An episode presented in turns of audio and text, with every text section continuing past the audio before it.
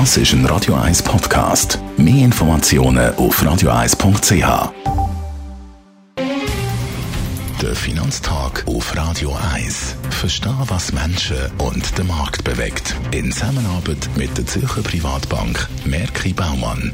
www.merkibaumann.ch ich bin verbunden mit dem Gerard Piasco, Anlagechef der Privatbank Merki Baumann. Zwei dominierende Themen, die wir heute besprechen müssen. Gerard, britische Corona-Mutation und die amerikanische Corona-Hilfe. Fangen wir an beim ersten.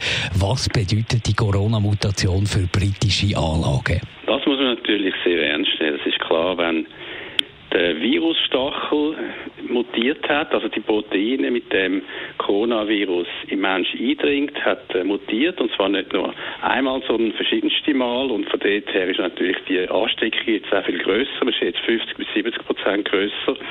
Dann muss man das natürlich sehr ernst nehmen.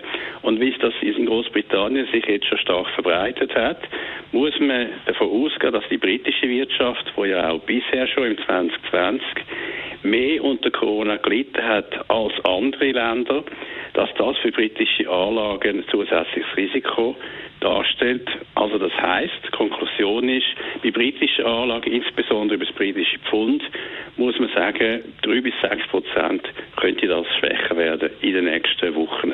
Dann gehen wir in die USA. Da hat der US-Kongress sich auf ein Corona-Hilfspaket geeinigt. Wie sieht das aus?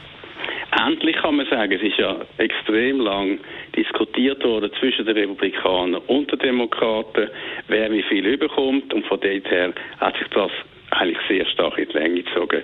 Ist aber sehr dringlich gewesen, dass da etwas kommt. Das hätte man können die Regierungsgeschäfte, den Haushalt nicht können weiter finanzieren. Es wäre also zum Regierungsstillstand gekommen. Also das ist nicht passiert. Von dort her ist das erfreulich dass es endlich mal zu einer Einigung gekommen ist und dass vor allem die Arbeitslosen in Amerika jetzt wieder Geld bekommen.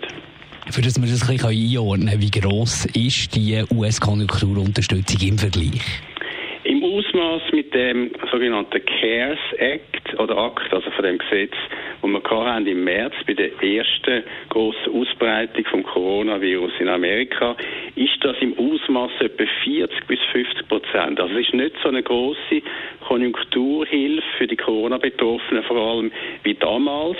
Auch für die Arbeitslosen ist es im Umfang und auch in der Länge nicht gleich, aber immerhin, es ist etwas gekommen. Es ist immer noch eines der grössten Konjunkturpakete der amerikanischen Geschichte. 40 bis 50 Prozent im Ausmaß vom ersten heißt konkret, wenn gerade jetzt die mutierte Form von Coronavirus in Amerika sich nicht groß ausbreitet, wenn das mit dem Impfstoff so kommt, wie man hofft im 2021, dann sollte das lange. Aber wenn es natürlich anders kommt, und das ist klar, dann müssen wir noch mehr, und das werden auch Demokraten machen, je nachdem, wie das rauskommt mit den Senatswahlen, Nachwahlen in Georgia, durchbringen, dass es dann nochmal so ein großes oder vielleicht sogar noch größeres Paket für Corona-Hilfe, für Konjunktur gibt.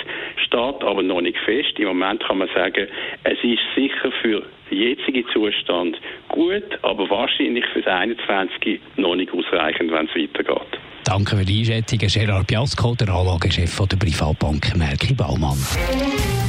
Der Finanztag gibt es auch als Podcast auf radioeis.ch. Präsentiert von der Zürcher Privatbank Merki Baumann. www.merkibaumann.ch